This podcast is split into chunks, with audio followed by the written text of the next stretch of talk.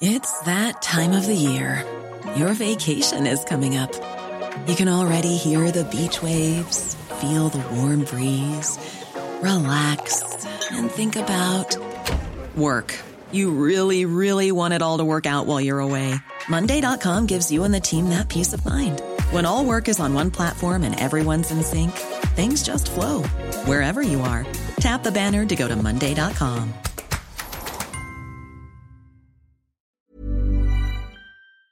Thibaut de Montbrial est avec nous. Bonjour Thibaut de Montbrial, merci d'être là, président donc du Centre de réflexion sur la sécurité intérieure. Je voulais qu'on euh, euh, vous entende déjà sur ce qu'a dit Édouard Philippe dans l'Express. Euh, il donne son point de vue, il révèle son point de vue sur l'immigration. Il veut en finir, dit-il, l'ancien Premier ministre, avec l'immigration du fait accompli. Qu'est-ce que vous comprenez par cette expression de immigration du fait accompli? Il y a un adage que je, que je répète régulièrement depuis quelques années qui est euh, dans les faits, il y a un adage qui est tu rentres en France, tu restes en France. C'est-à-dire que la façon dont la France régule son immigration euh, ne fonctionne absolument pas et que l'on parle de gens qui sont entrés légalement euh, et qui se maintiennent ou de gens qui sont rentrés illégalement, le taux de reconduite est extrêmement faible. Il est un tout petit peu supérieur à 10%. Il a très légèrement remonté ces derniers mois, euh, mais il était tombé à 6% par exemple en, en, 2021. Donc les gens qui veulent rentrer en France savent qu'ils vont y rester. Ce qu'a dit Édouard Philippe dans l'Express, moi, ça m'a, ça, ça, fait sourire. Ça m'a, je me suis dit, enfin, enfin. Je me suis dit aussi que que n'a-t-il pas eu cette euh, prise de conscience euh, quand il était Premier ministre? Parce que les, les, les problématiques étaient exactement et bien sûr identiques, puisque c'est une problématique qui, qui, qui, qui provient de, de, de, 40 ans de, de renoncement. Donc c'est pas C'est l'immigration subie? C'est une immigration qui est totalement subie euh, et une, une immigration euh, contre qui, qui, qui cause en France, il faut bien le dire, euh, qui est à la base, à mon sens, de, de trois de nos mots, de, de trois mots, euh, des mots sécuritaires, euh, des mots euh, culturels, des mots sociaux. Vous savez, l'Insee a, a, publié des chiffres récemment. 10,2% euh, des Français sont, sont, sont étrangers. 19 euh, millions de Français euh, ont un lien avec l'immigration extra-européenne à, à, à, deux générations. Donc nous avons un véritable problème. Le, le problème le plus grave est culturel, hein, et, il ne faut pas le cacher. Et ce que dit euh, Édouard Philippe, c'est ça montre que sur l'échiquier politique, euh, de nombreux, de, de nombreux politiques enfin le, le, réalise. Mais après, il va falloir être courageux. Parce que dénoncer les accords de 1968, comme il en parle. On va y venir.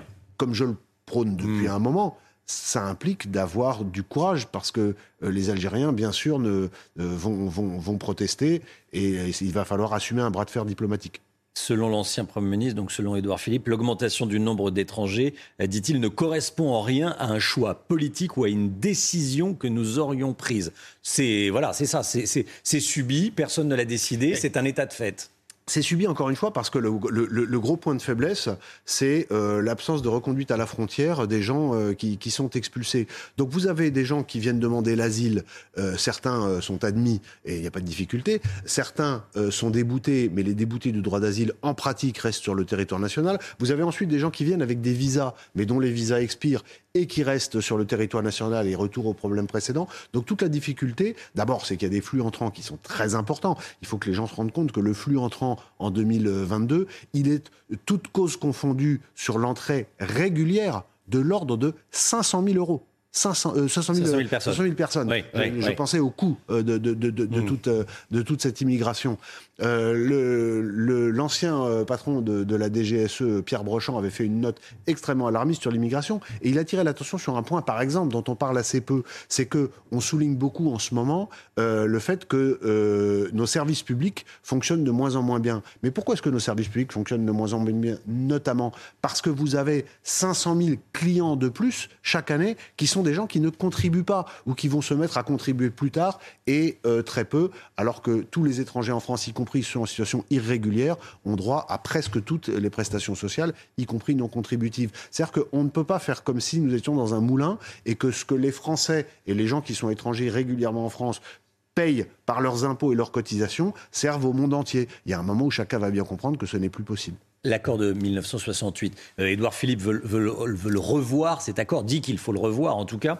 Euh, c'est un accord euh, d'immigration, hein, on peut le dire comme ça, au profit des Algériens? Oui, et c'est un accord asymétrique, c'est-à-dire que c'est un accord en contrepartie duquel la France n'a aucun avantage particulier de quelque nature que ce soit, commercial, diplomatique, etc., avec l'Algérie. C'est un accord qui a été pris à une époque qui était complètement différente de, de celle d'aujourd'hui et euh, les accords que l'on signe euh, lorsqu'on est un, pays, n'ont pas vocation à, durer pour toujours. C'est tout à fait normal qu'il y ait des clauses de, revoyure et qu'en fonction des évolutions, on, les renégocie. Aujourd'hui, euh, nous avons des mauvaises relations avec l'Algérie. À chaque fois que le président Macron est allé en Algérie, les Algériens, de facto, se, se, sont moqués de lui. Il y a eu des tas de petites piques, etc., que chacun a faim en France de ne pas relever. Mais en réalité, les Algériens se moquent des Français. Pourquoi? Pour une raison très simple. C'est qu'ils savent que compte tenu du nombre d'Algériens euh, qui sont sur le territoire français. D'ores et déjà, la politique française est entravée par cette réalité euh, objective. Donc nous n'aurons pas de meilleures relations à l'avenir avec l'Algérie, nous le savons. Donc autant au moins euh, fermer les vannes et faire preuve d'un peu d'autorité. Et, je suis certain, je vous mets mon billet, que si nous remettons un petit peu d'autorité dans nos relations avec l'Algérie, eh bien elles vont s'arranger. La droite veut restreindre le dispositif d'aide médicale d'État, l'AME, 400 000 personnes en bénéficient en France. C'est une aide euh, médicale aux personnes en situation irrégulière pour les, pour les soigner puisqu'elles sont sur le territoire. Ça coûte un peu plus d'un milliard d'euros. Est-ce qu'il faut, selon vous, réformer l'AME oui, je pense qu'il faut. Euh, L'AME fait partie de. Mais ça n'est pas la seule prestation, mais ça fait partie des prestations qui contribuent à l'appel d'air vers le territoire français.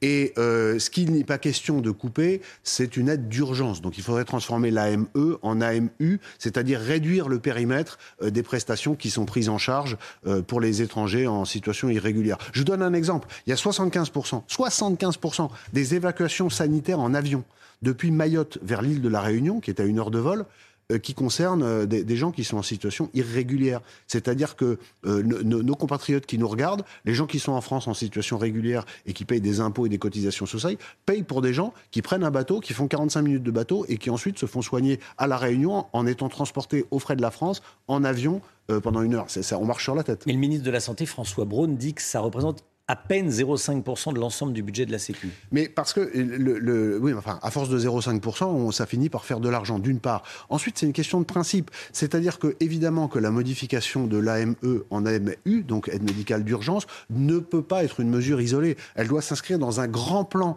de réforme totale de l'immigration qui aille euh, de euh, l'accès aux prestations sociales non contributives, qu'il faut, à mon sens, vraiment interdire aux situations, aux gens qui sont en situation irrégulière, mais également, par exemple, il y a un sujet dont on parle très peu, c'est le financement euh, des associations qui aident les étrangers à rentrer illégalement en France. 750 millions d'euros en 2021, Romain Desarbres, payés par, les Français, via les impôts, à des associations dont le travail consiste euh, à, aider des gens à violer la loi. Vous comprenez bien qu'on ne peut pas s'en sortir dans ces conditions par des mesures euh, sporadiques et saupoudrées.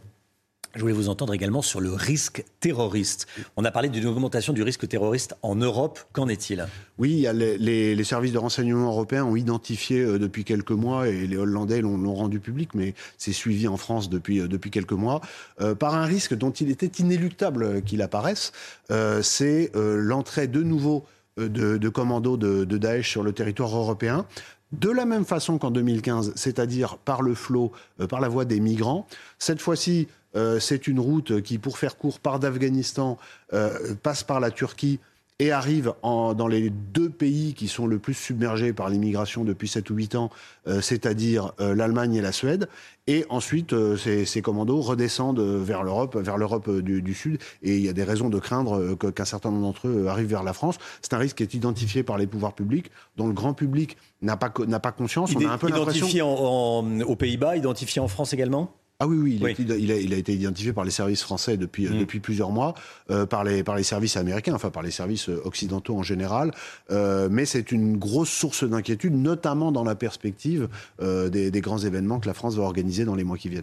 Place Henri Freinet, dans le 12e arrondissement. il y a des mineurs non accompagnés, il y a des personnes en situation irrégulière, il y a des personnes qui consomment beaucoup de drogue et qui font vivre un véritable enfer à des riverains. On est allé en reportage et on l'a diffusé ce reportage ce matin dans la matinale de CNews Et puis on était à, 7h15 avec un, riverain qui nous a décrit ce qu'il vivait quotidiennement. Et c'est assez édifiant. Et on voit les, les, images. Dans le meilleur des cas, la police déplace le, problème. Euh, qu'est-ce qu'il faut faire pour régler ce type de, problème et, faire en sorte que les habitants puissent vivre paisiblement comme euh, tout le monde, j'allais dire, ou presque? Mais l'exemple de la place Henri Freinet, c'est un des innombrables exemples, on pourrait y passer la matinée, euh, des effets locaux euh, d'une immigration qui n'est plus du tout euh, maîtrisée. C'est quand même aussi un retour, un retour au problème précédent. Donc j'en reviens à, l'importance de, modifier complètement notre politique migratoire et notamment de, fermer les flux. Maintenant, une fois qu'on a dit ça ponctuellement aujourd'hui, c'est vrai que la situation est, catastrophique, mais la situation est catastrophique dans des centaines, pour ne pas dire des milliers d'endroits en France. Et on voit bien qu'aujourd'hui, ce sont les, les habitants les, les, les premières victimes. Il y a un problème de police locale, il y a un problème de justice, mais il y a surtout, Romain Desarbres, un problème de submersion. C'est-à-dire que c'est extrêmement difficile de euh, s'attacher, d'avoir un effet loupe et de s'attacher localement à ce qui se passe à tel ou tel endroit et d'imputer des responsabilités locales. Euh, on ne peut pas en vouloir à la police locale, on ne peut pas en vouloir euh, à, la, préfecture, on ne peut pas en vouloir à la justice, on peut en vouloir au système globalement. Maintenant, il faut aussi prendre en compte une réalité, et vous l'avez très bien posé dans votre question, c'est que les gens qui subissent ça, ce sont les habitants, et que de plus en plus, les habitants ont tendance à euh, régler, à, riposter à la violence qu'ils subissent par des actions euh, individuelles ou collectives locales en dehors du cadre de l'État. Et en réalité, c'est ça qui est le plus grave. Et rien que cette réalité devrait conduire les pouvoirs publics à des mesures qui sont drastiques. Il faut rétablir l'autorité dans le pays. L'invité qui était sur ce plateau euh, ne laissait pas entendre qu'il allait se faire de justice lui-même, mais en revanche, il y avait une, une, solidarité entre les quartiers de la capitale qui rencontrent ces mêmes problèmes. Et il y avait également ce qui ressortait dans ce qu'il disait, euh, il y avait également euh, le fait, et ça l'a beaucoup choqué, que le maire du 12e traitait ses riverains de nantis. Il disait vous êtes plutôt privilégiés par rapport à ces populations. Oui, alors ça c'est un discours qu'on entend de plus en plus euh, de la part des, maires qui sont confrontés dans tel ou tel quartier à ces, réalités, pas seulement à Paris.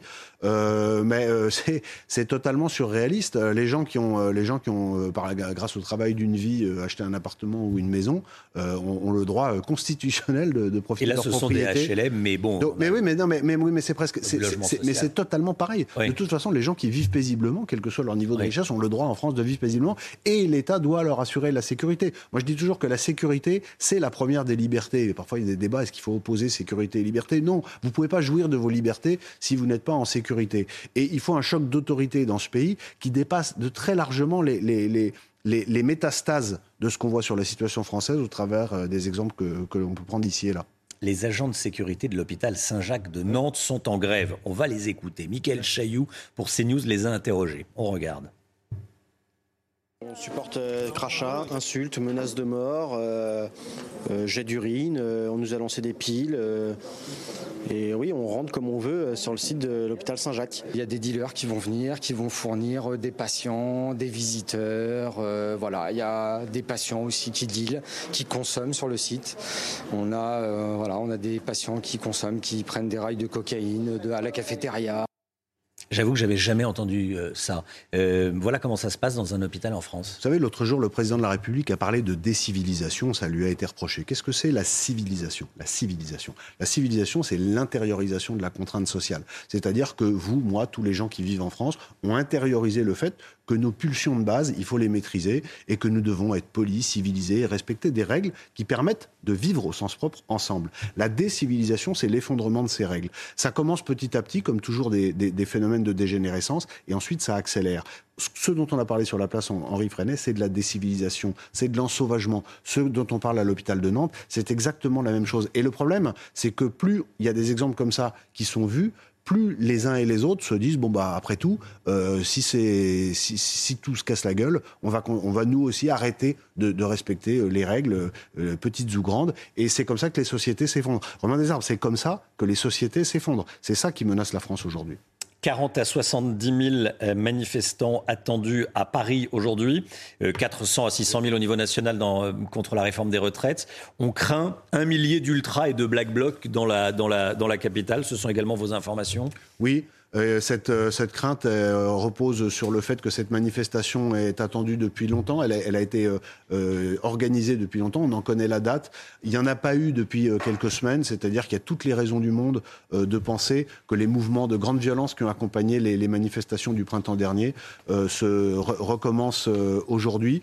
la préfecture de police a annoncé que le dispositif était conséquent, mais surtout que la tactique allait être, euh, comme les dernières fois, une tactique offensive. Vous savez, tous les gens qui travaillent sur cette question des black blocs euh, savent que euh, la seule façon de, réguler le, black bloc, euh, c'est de l'impacter. Alors euh, ça peut choquer quand on ne connaît pas, mais euh, quand on connaît les, règles du maintien de l'ordre, il faut rappeler que ce ne sont pas... Ça veut dire quoi l'impacter? L'impacter, c'est-à-dire il faut, à partir du moment où vous avez des violences qui sont commises par un certain nombre d'individus sur un cortège, il faut aller au contact, il faut aller les chercher, il faut aller les sortir du cortège. Et j'insiste sur un mot très important, c'est que dans la presse, par facilité de langage, on parle souvent des manifestants violents, des manifestants qui commettent des exactions, etc. Mais en droit, les manifestants ne commettent pas d'exactions et les manifestants ne sont pas violents. Les gens qui commettent des exactions et qui sont violents ne sont plus des manifestants, ils deviennent des émeutiers. Ça n'est pas la même chose. C'est régi par le code pénal. Et c'est ces gens-là qu'il faut traiter et qu'il faut traiter durement parce que là encore, la population ne comprend pas euh, les scènes où euh, la police et la gendarmerie restent statiques et où des, dégradations graves ont lieu. On a vu ces derniers mois des, débuts d'incendie, etc. Euh, on sait que des policiers et des gendarmes sont très grièvement blessés. Donc il faut se réjouir de ce que le préfet de police Laurent Nunez donne des instructions offensives euh, à ses effectifs parce que c'est la seule façon euh, de traiter tactiquement ces, black blocs. Maître Thibault de Montbrial, avec nous ce matin dans, la matinale, président du Centre de réflexion sur la sécurité intérieure. Merci beaucoup d'être venu ce matin. Bonne journée à vous, à bientôt. La matinale qui continue tout de suite.